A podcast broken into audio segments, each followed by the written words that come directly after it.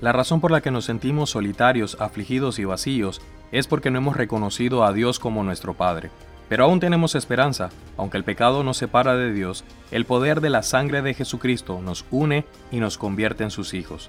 Segunda de Corintios 5:17 dice, Si alguno está en Cristo, nueva criatura es, las cosas viejas pasaron, he aquí todas son hechas nuevas.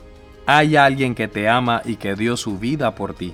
Su nombre es Jesús y todo el que lo recibe como su Salvador rompe la tendencia del pecado, restablece su conexión con Dios, recibe el derecho a una vida libre de culpa y se convierte en heredero y coheredero con Cristo.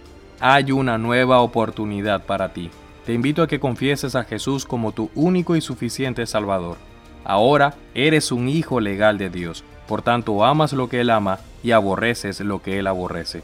En la sangre está la vida, en la sangre de Jesús.